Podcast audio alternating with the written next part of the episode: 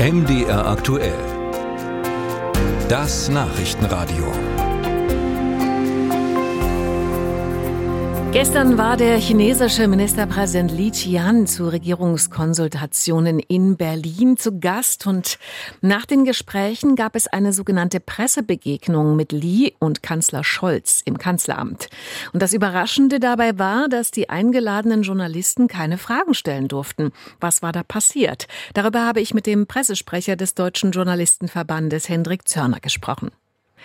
Herr Zörner, wie blicken Sie auf die gestrige Pressebegegnung in Berlin, bei der keine Fragen gestellt werden durften? Sollte es so etwas in einer Demokratie geben? Nein, das sollte es nicht geben, das darf es eigentlich auch nicht geben.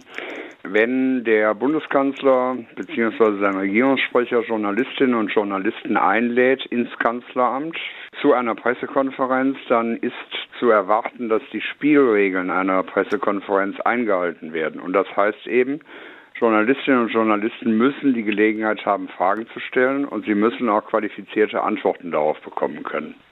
Das ZDF berichtet, die Gäste aus China hätten quasi Regie geführt und gesagt, entweder es gibt diese Pressebegegnung ohne Fragen oder gar keine Pressekonferenz.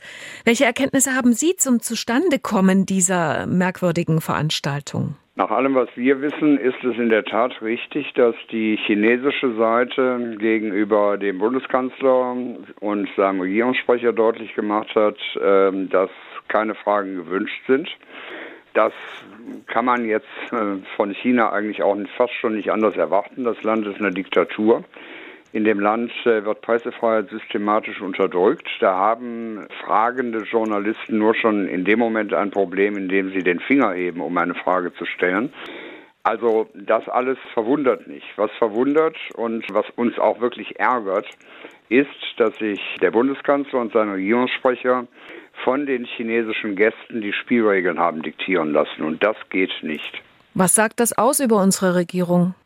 Also das sagt zunächst mal aus, dass da offenbar die Bedürfnisse von Journalistinnen und Journalisten nicht allzu hoch eingeschätzt werden und dass offenbar der Bundeskanzler auch bei einer solchen Sache den Kotschau für China macht.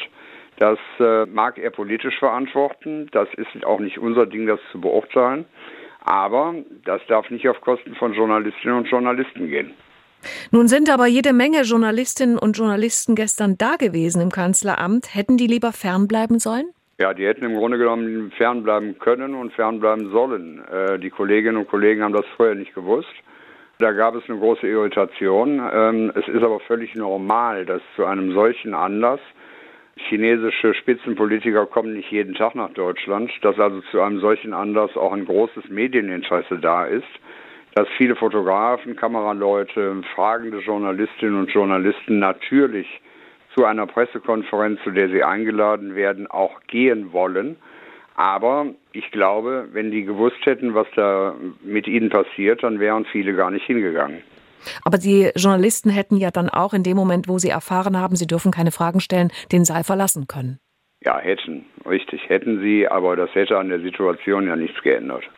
Ich mache den Kolleginnen und Kollegen da keinen Vorwurf. Der Vorwurf, den wir erheben, richtet sich an den Bundeskanzler und seinen Regierungssprecher. Das, was da passiert ist, ist ein Tabubruch gewesen und das darf der Kanzler der Demokratie in Deutschland, das darf ihm nicht passieren.